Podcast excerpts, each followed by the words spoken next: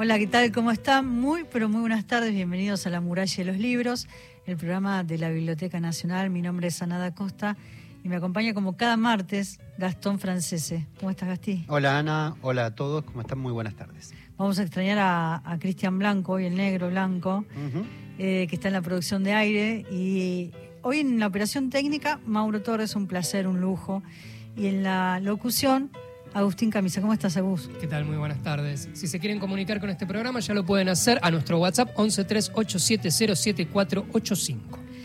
Y nosotros entrevistamos una tarde de estas a Mauricio Cartún, dramaturgo, director de extensa trayectoria. Escribió cerca de 30 obras eh, teatrales.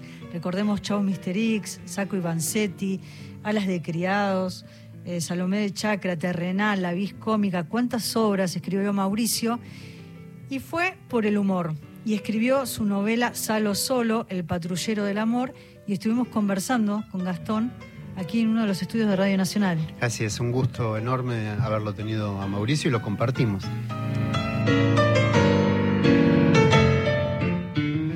Y en el programa de hoy de La muralla de los libros, un invitado muy especial. Lo hacemos en otro horario esta entrevista. De lujo. De lujo, porque en, en unos minutos más se va a hacer la vis cómica en el Centro Cultural de la Cooperación aquí, muy cerca de la radio. Entonces, esta charla la, grabamos. ¿Cómo estás, Mauricio Cartún? Muy bien, muchas gracias por invitarme. Realmente es un placer porque hemos leído Salo Solo, El patrullero del amor, tu primera novela. Aquí está Salo Goldfarb. Salo que enviudó de Miriam, está buscando señora y no encuentra, y puso menudito en Tinder y la cagó. Así comienza el primero de los 15 capítulos de esta historia que pienso que podría continuar, ¿no? Lo pienso como una novela, pero también lo pienso en las crónicas de Salo.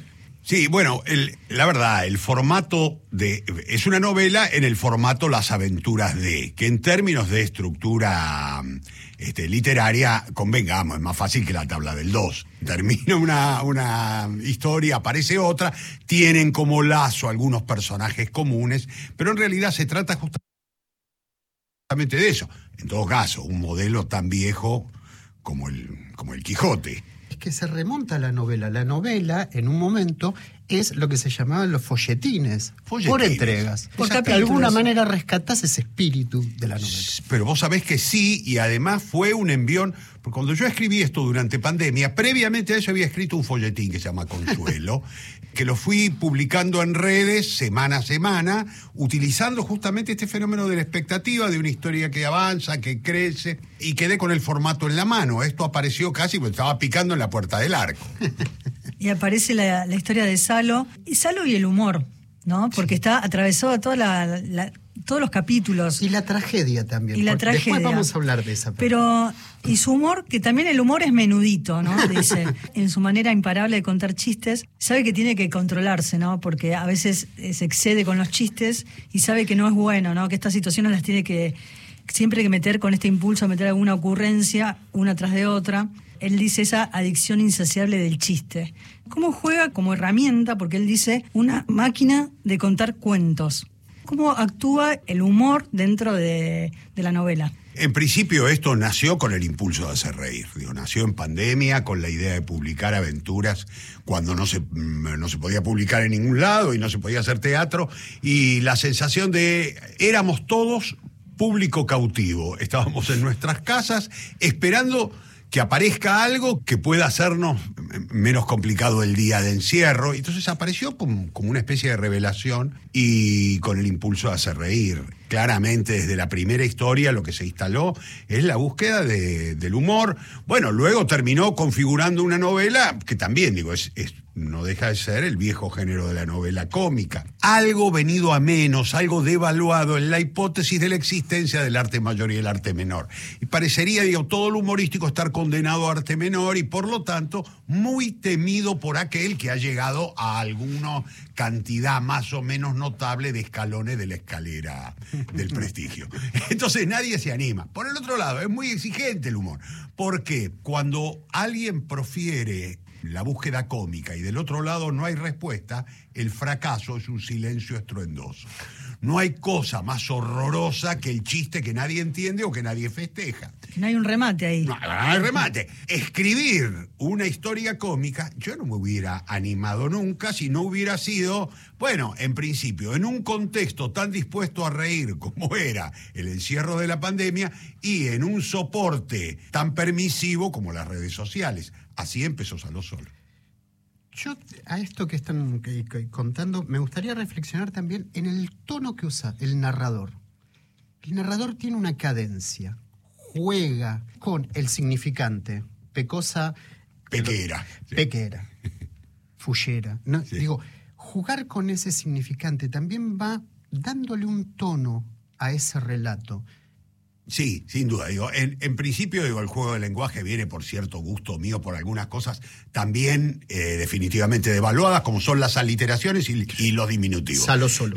salo solo en sí mismo es una aliteración que para algunas dicen, pero ¿por qué ponerle un por qué poner una aliteración en el título? Tiene que ver con cierto amor mío, este, con cierto guiño, y también, por ejemplo, por mi gusto por los diminutivos, que nosotros ya sabemos, son una palabra prohibida, por ejemplo, en cualquier taller literario. Es decir, alguien le cortarían la mano en el uso de un diminutivo y yo lo utilizo casi hasta, digo, yo abuso del diminutivo.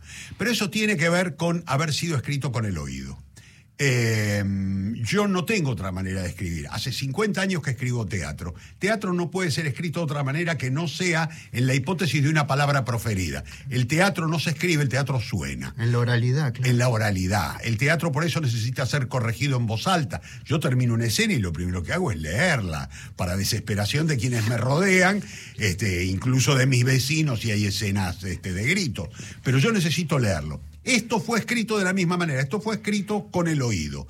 De ahí viene ese narrador que juega con las palabras y por el otro lado viene también la aparición de un sistema, del, sistema libre indirecto, digo, la, la aparición de el narrador habla a veces como habla el personaje y a veces no se sabe muy bien si está hablando el narrador o el personaje. Y yo internamente lo que siento es, bueno, tiene la lógica de un escenario. En un escenario sí sabés quiénes son. Aplicando analógicamente algo que me viene del escenario, salió esta rareza. Estamos conversando con Mauricio Cartún en La muralla de los libros sobre Salo Solo, el patrullero del amor, su primera novela, que la presentaste en la Feria del Libro. La presentamos en la Feria del Libro y a las tres semanas se agotó.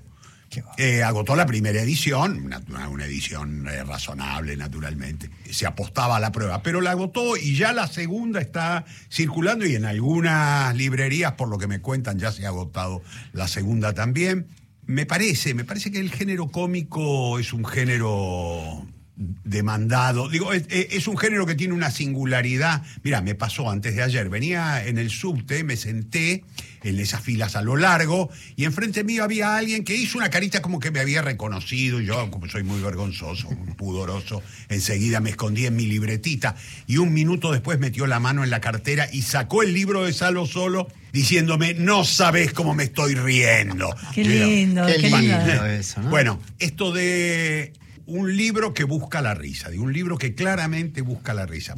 Me parece que eso ha creado un poco la energía del flujo del libro. Sí, y ahí los lectores nos sentimos eh, como muy conectados con ese humor. Pero volviendo al tema del narrador que planteabas vos, eh, Gastón, está contada en tercera persona y el narrador le cuenta a los lectores todas las aventuras de Salo, ¿no? Incluso algunas prefiere callar y no contarlas. Me llamó la atención esa frase porque nos dice a nosotros los lectores, no te puedo decir lo que dice la cartita, perdóname, no me insistas, cosas de la intimidad de ellos. Me gusta esa complicidad que también que se genera con el lector. Creada una vez más por mecanismo analógico y luego valorizada en la edición final. Porque en realidad nació de tener un interlocutor que es un lector en redes sociales. Entonces había algo donde esta historia la está escribiendo Cartoon. Digo, Cartoon habla de, de, Salo, a quien lo ha conocido y de alguna manera cuenta algunas indignidades de este personaje.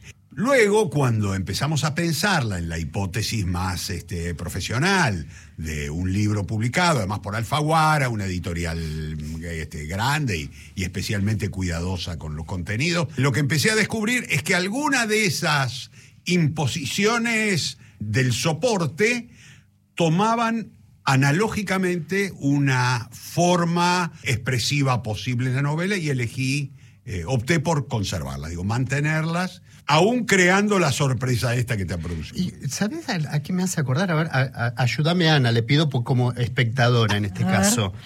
Viste que hay un quiebre en el relato, claramente, e interpela al lector, le dice, acá no me vengas a buscar detalles en algún momento, porque empieza una situación íntima.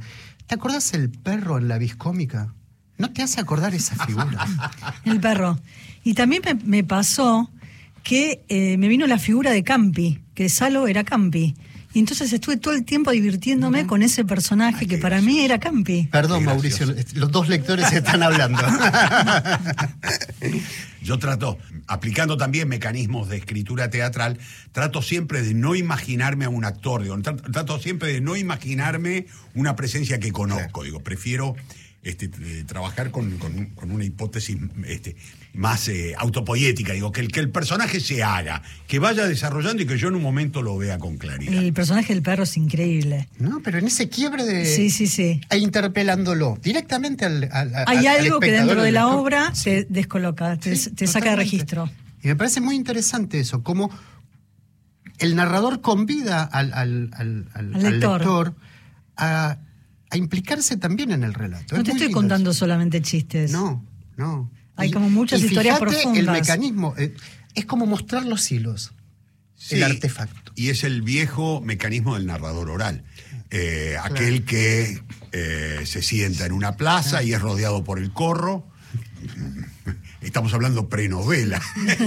Eh, se sienta rodeado por el corro y, y tocando la lira, acompañándose de la lira, este, cuenta la Odisea.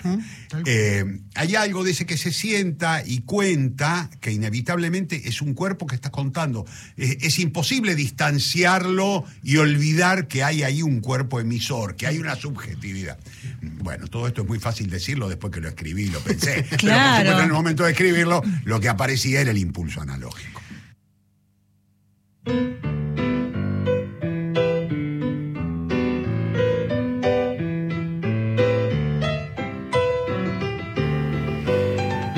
Escuchamos un fragmento de la entrevista que le hicimos a Mauricio Carti- a Cartún acá en la radio y llegaron mensajes por Así WhatsApp. es, se comunicaron a nuestra línea de WhatsApp 11 38707485, Juan Carlos de Ciudadela Norte, que dice que está escuchando el programa, y también Cecilia de Catamarca. Hola, La Muralla, feliz de escuchar a Cartoon. Lo conocí personalmente hace muchos años cuando dictó un taller de dramaturgia, Cecilia de Catamarca. Y Salo Solo, El patrullero del amor, es la novela que publicó Alfaguara y que, no sé, ya seguramente debe estar una Tercera nueva- edición. Tercera edición, así es. Vamos a la música y seguimos escuchando a Mauricio Cartún.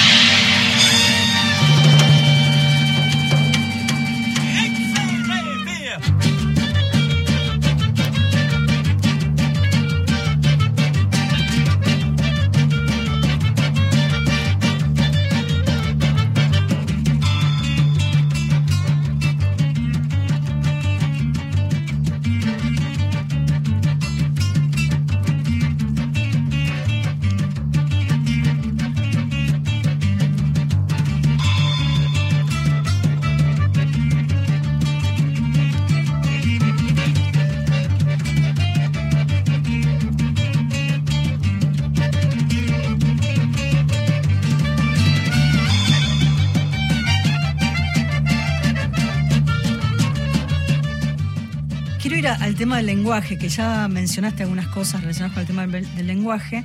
Me gusta porque en algún momento dice, ¿por qué para decir una cosa los poetas no dicen cosa? Y después algo se empeñan también en sostener el lenguaje de una época. Ahí hablamos de sátrapas, overol, farabutes. Dice, a mí no me vengan con jean, bullín, va- vaquero. Se llama vaquero. ¿no? Y, dice- y hay frases también y palabras en hebreo.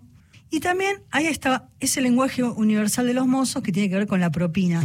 Me gusta de qué manera vas como utilizando todos, estas, todos estos juegos del lenguaje para componer a este personaje, ¿no? A, a Salo. Una vez más, artilugios de la oralidad, de lo coloquial, este viene todo del teatro. Hay Pero un pienso si no, no hay algo de esta captación que vos mencionabas al principio de las redes sociales, que hay un vínculo que muchos escritores, muchos actores, mucha gente del, relacionada con la cultura a través de las redes sociales hubo un quiebre, hubo un acercamiento, hubo un vínculo más directo con la gente, la gente intervenía eh, de una manera más cercana con el otro.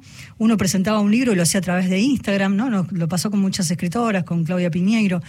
Y también mostrar obras, mostrar cosas que se hacían en casa. También hay algo de esa oralidad en las redes sociales que no sé si también llegan a, la novela. Bueno, es probable. Yo, yo siempre, como, como me pasa con el teatro, este, yo siempre pienso que yo no, no escribo para ser entendido sino comprendido. Comprendido no como sinónimo del entender, sino como una ampliación. El comprender como sinónimo del abarcar. Nosotros decimos, no sé, el territorio argentino comprende las provincias de... A mí el ser abarcado me parece que es extremadamente más interesante que el ser comprendido, porque crea huecos que deben ser llenados con el saber de cada lector. Es decir, aquello que no se entiende es completado. Por ejemplo, el uso de, como decís vos, del yiddish. Se usa. Yo no sé hablar en yiddish, solo que por haber estado en cercanía con una familia de tradición judía, incorporé las 20 palabras tradicionales con las cuales puedo convencer a cualquiera de que sí lo hablo. Las fiestas. claro, en las fiestas. Te vas a enterar. Entonces, claro, nosotros nos juntamos con mis primos y siempre aparecen, pero siempre aparecen las mismas. No es que hablamos en yiddish, nos decimos algunas cosas. Y yo sé que quien no lo entienda, inevitablemente lo que hace es una elipsis por arriba de esa palabra, atribuyéndole un sentido. De la misma manera pasa con las palabras anacrónicas. Farabute a lo mejor alguien no sabe, alguien joven no sabe, pero la reiteración de Farabute te va a dar un sentido. La totalidad arma sentido y lo que no se entiende crea misterio. No hay nada más misterioso. A mí me pasa, yo siempre digo, me, me, pasa cuando voy a Brasil. Yo voy a Brasil y creo que entiendo, aunque no hablo portugués, y hablo portugués sin saber hablarlo. Nunca he tenido un equívoco demasiado complejo. Siempre me hice entender y comprendí, a pesar de que hay palabras que se me escapan pero está el misterio de estar en el extranjero. Hay algo de la sensación de estar despierto tratando de entender. A mí cuando pasa eso en el teatro, me parece que el teatro crea un, núcleo virtuoso. Queda resonando, queda resonando. Queda, resonando, queda el misterio, queda la idea de que en la repetición entenderé de qué se habla. Mm. Y por el otro lado, digo, yo, yo vuelvo a lo mismo, ¿por qué pensaríamos que los personajes deben hablar en lenguaje de traducción? Digo, ¿por qué un personaje debería traducirme a mí su propio léxico? Porque como somos tantos, alguna vez le escuché decir a una amiga algo que, me quedó resonancia, que querer gustarle a todo el mundo obliga siempre a traicionar a alguien. Y digo, eso que puede aplicarse, que puede aplicarse a la vida, que, puede aplicarse a la seducción, este, eh, puede aplicarse también a la literatura. Querer gustarle a todos, querer que todos te entiendan, es tener que traicionar a alguien también, porque es poner palabras de traducción que van a entender todos, pero que de alguna manera va a crear una neutralidad del lenguaje. A veces pasa con las traducciones. Estamos hablando con Mauricio Cartum, estamos presentando Salo Solo, el patrullero del amor a esto que están hablando del lenguaje, me gustaría incorporar, porque el lenguaje es una de las formas para... Nos llevas de la mano, el narrador nos lleva de la mano a esa, a esa colectividad judía. De una manera con buenas malas, hay críticas, pero nos lleva también al barrio. Está muy ubicado, Salo, en calles, en esquinas, esto que hablas de la corporalidad también está, esa geografía se ve en la ciudad. Sí, con la, mm, con la paradoja, o todo lo contrario, de que el barrio es el mío y las esquinas que se mencionan son las de mi casa siempre. Digo, él camina por Vera, él dobla por Gurruchaga, retoma por Chacarita. Los salones, saloncitos, saloncetes que cómo terminaron los talleres. Hay también una transformación del barrio ahí, ¿eh? Sin duda, fíjate, eh, yo tengo mi estudio en Vera y Araos, en un primer piso por escalera, de lo que fue un taller de costura. Villa Crespo era el lugar de talleres de costura cuando sobre, la, sobre Canning, eh, lo que hoy es Calabrini, estaban todos los negocios que vendían. Eh, siguen estando, sí, muchos siguen estando. Algunos siguen Sí. estando, pero bueno, pero se achicó muchísimo eso. Pero estos eran talleres y efectivamente todo fue cambiando. A mí me, me conmueve cuando algo, por ejemplo, donde yo digo, donde se hace, un taller de costura deviene un taller literario. tiene, entre otras cosas, creo que tiene un devenir muy judío. Hay algo, sí, siempre dice, bueno, sí, digo, padre comerciante, hijo artista, para desgracia del padre comerciante. La maldición, Artista, dice, la maldición. Dice es la maldición. Hijo artista, psicoanalista. Hay una relación ahí con, con la- con lo religioso que no aparece solamente ahí, sino también se pregunta por, por Dios. Dice, en toda familia judía hay un fruto de la maldición mayor, que Dios te dé un hijo artista, ¿no? Y después dice, no desearás, me, me resultó muy interesante pensar en esta frase que es tan bíblica, no desearás la mujer de tu prójimo.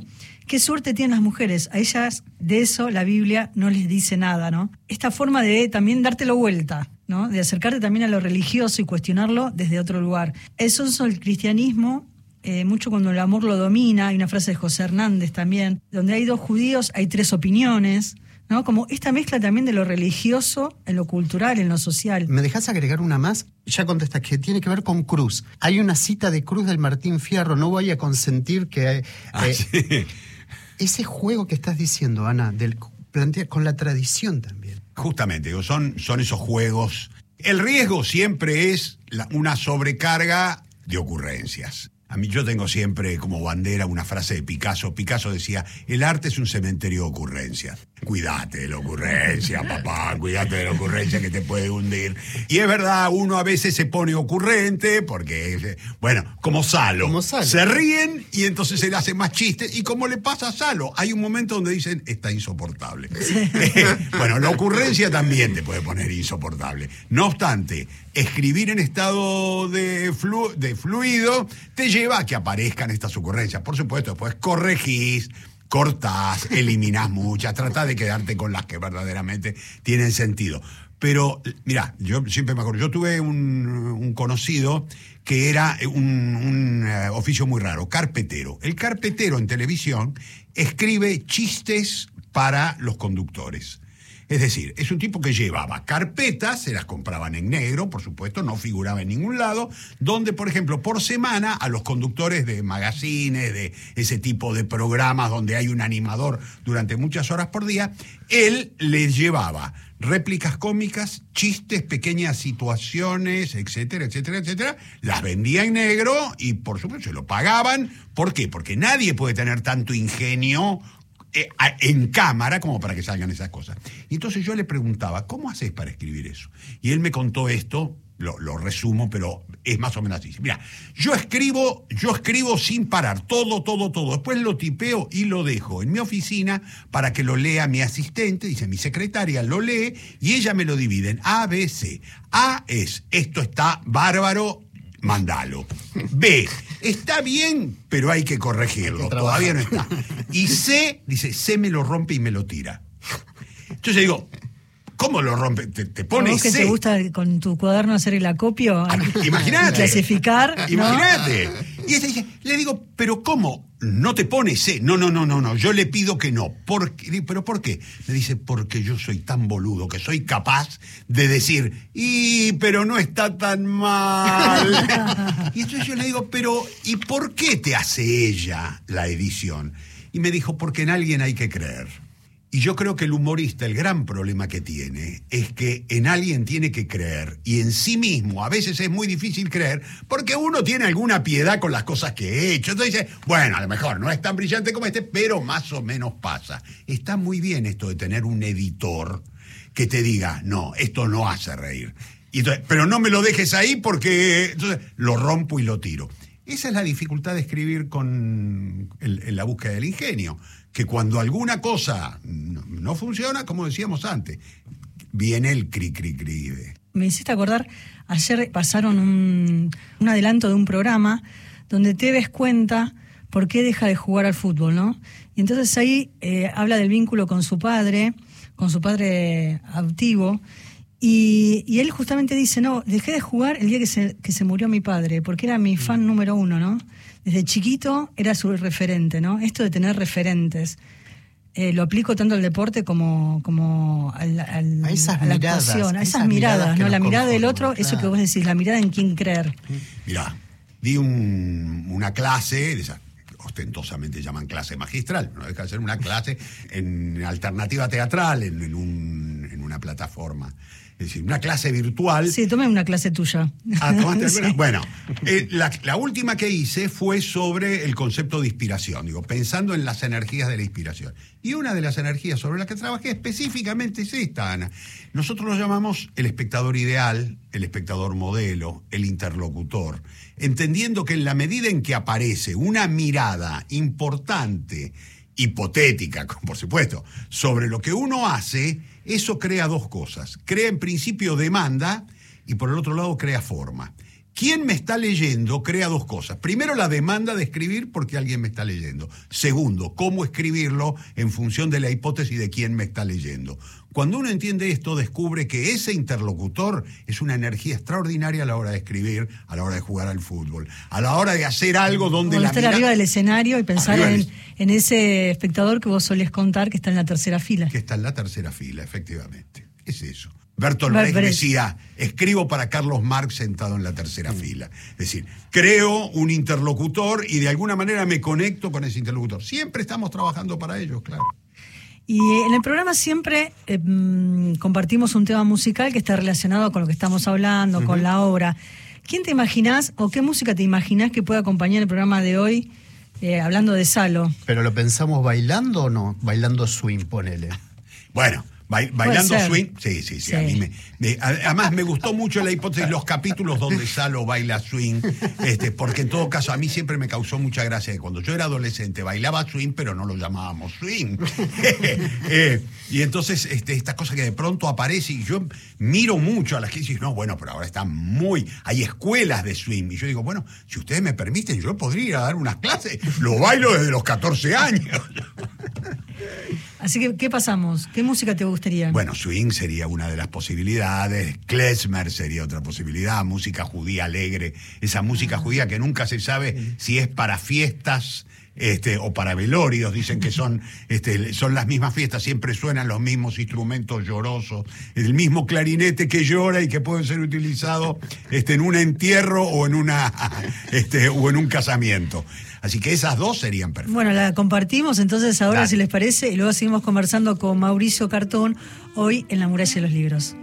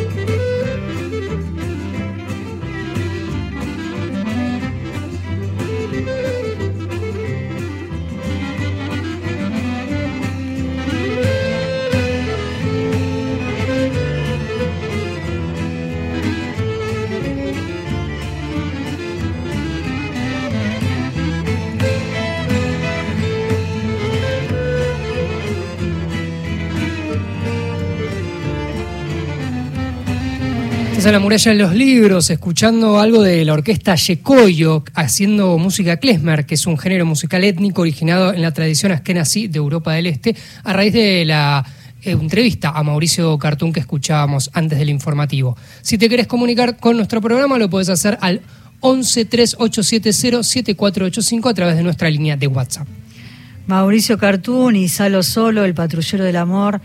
Mucho humor, ¿no? Mucho humor en Sí, esta novela, me encanta. Y aparte es muy lindo hablar con él, ¿no? Porque nos lleva hasta otro, a estas ideas de la composición del libro. Es muy interesante. Así es. Mauricio Cartún, que eh, da seminarios, clases magistrales, tantas obras, está en escena la vis cómica, como contábamos al comienzo del programa. Y fue por este lado, me gusta que lo haya pensado en un momento de pandemia, ¿no? Como disparador y como una especie de, mm, de fusible, ¿no? Ante todo lo que lo estaban rodeando, no solamente a él, sino al mundo, que era la pandemia. Escribir eh, y darle ese giro al humor en este personaje tan divertido que es Salo. Salo Solo, el libro de Mauricio Cortún, lo estamos presentando con él. Así es, yo le quiero mandar un beso a Carlos, que es un oyente nuevo, que nos va a escuchar a partir del programa de hoy, y, y mi mamá, que no es lectora, Cristina, le conté la historia de Salo Solo y me dijo, préstame el libro. Así que está bueno eso. Está muy bueno, vamos. Escuchamos a Mauricio Cartún en La muralla de los libros. Continuamos en la muralla y los libros. Hoy Mauricio Cartún hablando sobre Salo Solo, el patrullero del amor, y todos los temas también que, que uno va viendo a través de la novela, de los capítulos, porque ahí aparece, que me, divirtió mucho, el doctor Cerebrisky. Ah, sí. Sí. Y le dice, porque Salo, como conté al principio del programa... Salo quiere ribo. Quiere, no, él se anotó en Tinder y quiere ver qué pasa con Tinder y no pasa nada. Entonces lo va a ver a, a justamente para que le derribo. y le dice, em, eh, le da un consejo ahí el doctor Cerebrisky y le dice, circule, Salomón, circule. En los lugares de siempre no va a encontrar nada. Con los que tenía que pasar ya pasó. Y con las otras no va a pasar nunca ábrase y circule, ¿no? Me pareció como sumamente interesante pensándolo más allá de que suena tan divertido, cuál, real también, ¿no? Y se convierte en el mantra de Salo, de alguna es manera. El, es el mantra. Es el mantra. Es el mantra, exactamente. Y él dice, porque hace de todo, ¿no? Porque se fue eh, de peletero, él es peletero de oficio, pero ya no tiene más el negocio. Entonces prueba teatro en el Rojas, un seminario de filosofía judía, un taller literario. Pero sobre todo esto, ¿no? De divertirse, y me parece como muy interesante desde el humor, cómo se plantea este vínculo también con el médico, y cómo correrse de ahí también, ¿no? De los lugares donde, donde ya sabemos que no va a suceder nada. Sí, sí, digo, todo, todo, esto surgió de una anécdota que me contó alguna vez un amigo este, recientemente separado, al que su terapeuta agobiado de escucharlo llorar durante sesiones y sesiones de que no, quería, no conseguía pareja, un día cuando se iba le dijo, ¿le puedo decir una cosa? ¿Me permite que le diga una cosa? Y palabras más, palabras menos, lo que le dijo es eso. Mire, en los lugares que ustedes frecuentan, con las que tenía que pasar ya pasó y con las que no pasó no va a pasar nunca. Agrego algo. El circule tiene que ver con el loco afán. El deseo tiene que circular. Y es eso lo que le impulsa a Sal. Es, es, que es eso. Y el loco afán, que él lo, lo menciona y lo, y lo toma de su padre cuando jugaba al casino, que es lo mismo. Y yo me miro a mi hijo. Bueno, son estados exaltados, son estados de éxtasis, son estados de tiempo abolido. Yo me recuerdo a mi jugador de casino, todo el mundo me decía, eh, no te reconocemos. No te yo hace muchos años que no juego, pero mm, me reconocía a mí mismo como alguien que salía de sí, que se transformaba en otro, el loco afán. Y la sensación es hasta no perder el último peso no me voy. O hasta no ganar, cosas que me pasaron muy pocas veces, muy pocas, pero recuerdo, por ejemplo, en el Casino de La Paloma, haber ganado mucha plata, salir el casino cerrar, irnos enfrente a un lugar donde vendían chivitos y yo invitar a los empleados del casino a, a comer, ir con mi compañera y la Pero ¿por qué me la acuerdo? Porque creo que fue la única vez que gané mucha El loco afán, la pasión. Lo mismo se aplica al campo amoroso. El campo amoroso como campo especulativo es poco interesante. El loco afán, esa sensación de hago cosas que no haría, me visto como no me vestiría, me pongo cosas que no, y digo cosas que no diría, simplemente en el loco afán del deseo.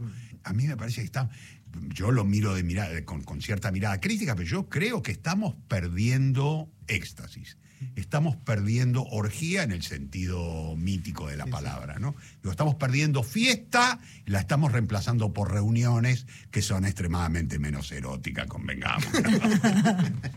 Falta un paper que habla que hable, ¿no? Lo dice en el libro. Ahí hay un quiebre, ¿ves? Sí. De eh, mira. Que nos hable del, mundo, que, que, haga una especie como de mapa erótico, ¿no? Y además de la semiótica del AI. Atención con eso también no, no avivemos giles, porque si todos supieran, gilas, gilas, digo, por lo menos desde el punto de vista masculino, ¿no? Este, digo, si, si, si todas las mujeres supieran el, poder erótico del AI, se volvería un arma letal. Este, sí, por supuesto, digo, es subjetivo, pero tiene, tiene ese valor. Digo, mm, los que escribimos, en todo caso, lo que hacemos es le pasamos resaltador también a ciertas cosas que otros no observan. Nosotros observamos el lenguaje. Entonces, uno a veces se queda muy sorprendido de cómo algunas palabras, algunos términos, algunos guiños, algunas expresiones tienen valor este, eh, eh, provocativo, digo, tanto en lo erótico como en, eh, este, como en la guerra, digamos, como, como en lo bélico. ¿Qué pasa con este, algunos términos? Pienso en dos cosas. Por un lado, el tema de la edad, que ahora vamos a ir ahí, ¿no? Y por otro lado, a los hijos. Hablabas de la plata, del casino, y los hijos, estos farabutes, tiene dos hijos, que son pelirrojos los dos. Eh, uno es Crespito, que es mecánico dental, y el otro es Lacio, que es contador del suegro. Y, sus esposas son como el modelo, las nueritas, son como el modelo de familia o de pareja heterosexual. Y el padre eh, eh, está rompiendo con todos los esquemas, ¿no? Es como que él rompe todas las estructuras y va hacia otros lados siguiendo un poco este circule que le dice Cerebrisky, que es lo que él quiere experimentar. Intentan ahí ser correctivos con Salo. También es interesante este vínculo entre padres e hijos, cuando está en juego la herencia, ¿no? lo que él piensa, darse cuenta que los hijos están pensando en la herencia y de qué manera él también los corre de ese lugar a los hijos, ¿no? porque él se da cuenta de cómo son los hijos. O sea, no solamente por la herencia, sino por las estructuras. Eh, una vez más responde a una historia que me contó un amigo que me dijo que un día en una fiesta familiar uno de los hijos se, acercó y le dijo, padre, eh, fulana y yo queríamos preguntarte si vos nos podrías decir más o menos cómo es tu estado patrimonial entonces, y, ¿y vos qué le dijiste? Los mandé al carajo. Los mandé al carajo. Me peleé ese día, hace tres meses que no nos hablamos. Y entonces me decía, ¿a vos te parece que me. ¿Cómo? ¿A vos te parece que, me, que te pueden preguntar el estado patrimonial? Estoy, están pensando cuando yo me muera qué es lo que van a heredar. A mí, me por un lado, me causó gracia, me dio mucha piedad. Y cuando estaba escribiendo esto, apareció efectivamente esto de que los hijos están intrigados y por supuesto, además, los hijos temen cualquier pareja tardía en la hipótesis de que la herencia se les, se les divida. Es interesante el que le dice doctor Freud a Cerebrisky que le da este consejo, porque también ahí está la mirada, pensando también en la edad, porque ahí la nuera le dice que es juvenil su grito, ¿no? Y él dice, me estoy viendo con una chica más joven, dice, será por ahí, no sé. Eh, y después, en, en, un momento, él, que está con esta chica que es más joven, Dice, y dale con la edad. ¿Qué sumisión de mierda a las normas tienen algunos individuos que conozco? Diez anitos más, diez anitos menos. Y entonces él le dice, 18, Graciela, 18 anitos te llevo. Y ella le dice, y yo 40 centímetros, si es por llevar. Pero, pero vos fíjate, mira, en esa diferencia de edad se va a querer, hay un desequilibrio químico. Y acá hay que suplantar esa diferencia con fármacos. Qué interesante eso. Es que, mira, eh, hace, hace unos años. Eh, probablemente esto vaya a parar. Si alguna vez hay una continuación de Salo, esta será una historia. Bueno, no que digo que va a ser una historia. Ya está en la novela, está retorcida, pero ya está. ¿eh? Y, es el final de esta, justamente. ¿Con, el, geriátrico en Chacarita? No, no, no. la chica que le da que le da remedio, remedio, remedio, y en un momento tiene un, desequilibrio cardiológico. Bueno, esto fue así. dando clases en en, Maldonado, en Uruguay, me puse a hacerle bromas al cónsul en relación a, che, qué fácil la viven ustedes acá, están todo el día punta del este, la pasan fenómeno. Entonces él me dijo, yo te quiero ver a vos acá. Le digo, ¿qué? Digo, ¿qué tenés que hacer? ¿Un DNI cada tanto que se le pierde? Me dice, no. En promedio mueren 20 argentinos en Punta del Este y yo soy el que se tiene que encargar no solamente de la expatriación, sino muchas veces de avisar a su familia. Y yo digo, ¿accidentes de auto? Y él me dijo, no. La mayoría, señores grandes que vienen con chicas más toman Viagra y el whisky que se compraron en el free shop. El Torino. El Torino es el Torino. que se vuelve calabaza. A mí, digo, yo no sabía si. Y lo miré y me dice, es cierto, mueren muchos hombres. Y yo empecé a escribir una historia que se llama Los caballeros van a morir al Conrad.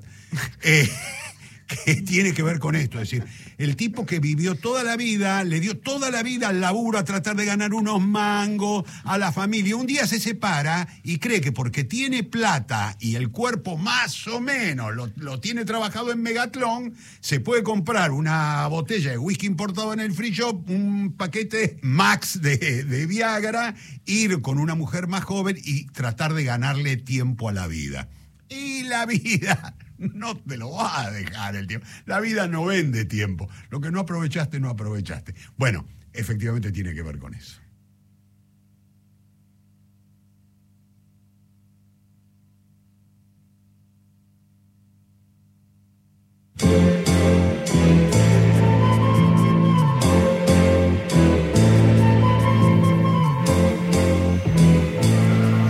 Tiempo, me quedé pensando en eso, ¿no? El tiempo no te No se recupera. no se recupera. Y es muy divertido esa, esa idea de Cerebrisky del circule, ¿no? No estar en, en los lugares donde ya sabemos Que no va a pasar que no va a pasar nada ahí. Mauricio Cartoon, hicimos, en realidad la entrevista es mucho más larga. Vamos, en algún momento vamos a compartir Otros los fragmentos, sí, que no emitimos hoy. Eh, pero si se quieren comunicar, lo pueden hacer a qué teléfonos, Agustín. Al 1138707485, como hizo Ana María de Saavedra, que nos dice qué delicia escuchar esta entrevista a Mauricio Cartún. Gracias, como siempre, amigos de los martes. La disfrutamos mucho nosotros también, ¿no, Ana? sí, Fue una- la disfrutamos muchísimo. Una charla muy cálida. hablando de Salo Solo y hablando también de- del teatro, ¿no? de la escritura, de las palabras, este juego que hace Mauricio también con el humor. Y bueno, en algún momento compartiremos los otros fragmentos. Tenemos mucho para compartir. Así es. Y estuvimos en la FED. ¿Cuánta gente? ¿Cuánta gente? 22, más de 22 mil personas. Impresionante, le queda chico el, el- el espacio, el ámbito ya queda chico, porque aparte, viste que te pasa que cuando uno eh, se va a un stand, tiene ganas de chusmear bien los libros, tener tiempo y a veces no puede porque hay tanta gente que uno quiere correrse para también darle espacio a otro, pero la verdad que actividades con Ariana Harwood, ¿quién más? estuvo? Eh, Romina Paula. Scott, Romina Paula, ¿quién más viste vos? Edgar Scott. Y después estuvo la Raki el sábado. Claro. Eh, esos espacios que genera la FED, como decías vos, eh, Gastón, el encuentro con los editores que te cuentan las novedades, los libros, ese acercamiento directo, ¿no? Porque es encontrarse como con aquellos viejos libreros que te cuentan un poco las novedades de los de los distintos libros y me gusta este vínculo entre las editoriales, ¿no? De un stand al otro, ese aplauso final. Hay una imagen impresionante que subió a las redes de Instagram Víctor Malumián, donde cierra la FED, domingo 22 horas, y todos, absolutamente todos aplaudiendo, Qué ¿no? lindo, qué lindo, hermoso. Eh, y otra hermoso. cosa también, nos pasó con Vera Giaconi, por ejemplo, una, escritora maravillosa que estaba en la editorial Sigilo, por ejemplo. Que nos Rec- recomendó libros. Recomendando un libro, sí, es una cosa maravillosa. Y aparte la charlando con Vera, que, eh, que nos contaba eh, sobre su escritura, ahí desde su stand, ¿no? Porque yo le pregunté por, por su gato, por, el- por la pantalla, que siempre sube historias a, a las redes contando un poco sobre la escritura, que se fue un poco para la novela, pero volvió al cuento ahora. Sí. ¿no? Y no le encontraba la vuelta a la novela. Sí, y me gusta este contacto con los escritores. La vimos también a Dolores Reyes, Dolores a Selva. Almada. Estuvimos ahí charlando con Ariana Harwitz. Martín Coan, Martín Paula Coan. Puebla, sí, a varios vimos, ¿eh? Y, y el disfrute, sobre todo, ¿no? El disfrute de, de la lectura, de encontrar novedades, de encontrarse también con los editores, con el público, los lectores que disfrutan muchísimo de este encuentro que es de cuatro días. Como le contábamos a Agustín, nos queda chica la, la FED, el espacio de la FED. Hermoso encuentro con, con- con los lectores y con las editoriales y con los escritores. Tal cual, tal cual. Vamos con alguna noticia de la biblioteca, ¿qué te parece? Sí, cómo no. Eh, está el ciclo La nave de los sueños en la Biblioteca Nacional. Continúa la temporada número 18 del ciclo de cine argentino, organizado por la nave de los sueños y la Biblioteca Nacional en el auditorio Jorge Luis Borges a las 18.30. La próxima presentación es este martes 15 de agosto. Se exhibirá Pibas del Viento de Lip Zaretsky. Y se inauguró la muestra 50 años de Triste, Solitario y Final. A 50 años de la publicación de Osvaldo Soriano, la biblioteca organiza esta muestra que recupera aspectos vinculados al primer libro del escritor argentino, ¿no? Y lo hace a través del acervo de la institución con artículos de Soriano en el diario La Opinión, también en la revista, ¿te acuerdas? Satiricón. Sí, claro, cómo no. Eh, sobre el gordo y el flaco, Raymond Chandler, su detective Philip Marlowe, la historieta eh, de Sanju publicada en Superhumor, la primera edición de la novela en Corregidor y también la edición francesa que tiene un prólogo de Julio Cortázar. Así que bueno, si quieren venir a ver esta exposición, está en el tercer piso, en el hall del, del tercer piso de la biblioteca hasta el 30, no, hasta el 1 de octubre y el horario es de lunes a viernes de 9 a 21 horas y los sábados y domingos de 12 a 19 horas con entrada libre y gratuita. En el medio se comunicó Horacio desde Ushuaia que nos dice Tempus fugit, carpe diem, saludos. Muy bien. Eh, Gracias, de qué lindo. Eh, los invitamos a Mitos y Devociones, que es el ciclo de cine en el marco de las muestras Devociones Populares Argentinas y Bestiario Nacional, Criaturas del Imaginario Argentino, organizada por la Biblioteca Nacional. Las películas que se proyectan proponen pensar distintas formas en que el cine incluye los mitos y las devociones de nuestro país. La próxima película es el 19 de agosto. Van a pasar La Madre María de 1974 con dirección de Lucas de Mare y la va a presentar Emiliano Ruiz Díaz. Quedó ahí la música de, de Salo Solo, de la música judía, la elegiste con, con Mauro. Con Mauro, que Mauro para eso es, para- es impecable. Ahí para, nos vamos directo a la fiesta, ¿no? La fiesta judía, son esas fiestas largas. Les cuento que continúa el cine africano en la Biblioteca Nacional, Itinerancias 2023. Es un recorrido por el cine africano contemporáneo. Me gusta pensar en este ciclo, organizado por el Centro de Estudios sobre Culturas Africanas de la Biblioteca Nacional, el Observatorio Sur, con el Festival Internacional de Cine Africano de Argentina. Esta selección de películas que participan de esta última edición del Festival Internacional de Cine Africano eh, reúne de alguna forma distintas visiones sobre la realidad africana. Me gustan estos ciclos de cine, estos Mm, festivales que, que, que van como por fuera del circuito comercial del cine, ¿no? Y mm, se- estas películas se están eh, proyectando los días miércoles en el Auditorio Borges con entrada libre gratuita. Y la próxima función es mañana, miércoles 9 de agosto, a las 19 horas, y se va a pasar un corto. Bien. También me gusta esta idea de pasar un corto y el largometraje. Vas- eh, se va a proyectar Astel con la directora Ramata, espero pronunciarlo bien, Ramata Toulaye. El africano de Senegal. se, se No sé cómo es. Ahí, ahí me, ahí me perdí. Que dura eh, 24 minutos. Y eh, después, esta, este corto es eh, sobre la historia de Astel y su padre, que cuidan de su rebaño de vacas. Pero un día, en medio del desierto, el encuentro entre la joven y un pastor interrumpe la tranquila vida cotidiana de ambos. Y después se va a proyectar la otra película, ese es el corto, que es En las brumas de la noche. Y la directora es Erika Etan de Francia, y la película dura 51 minutos. También Agustín. está el ciclo Rayuela, 60 años, para conmemorar el sextuagésimo aniversario de la primera edición de Rayuela. La Sala del Tesoro de la Biblioteca Nacional propone una muestra con libros, fotografías y manuscritos en torno a la novela de Julio Cortázar. Además, se puede apreciar la primera edición de Rayuela de 1963 de Editorial Sudamericana, un ejemplar de la novela traducido al croata de 1993, un álbum fotográfico con fotos de las tapas de ediciones de Rayuela en diferentes idiomas, fotografías de Julio Cortázar, tanto de niño como de adulto, y textos que no fueron incluidos en la novela.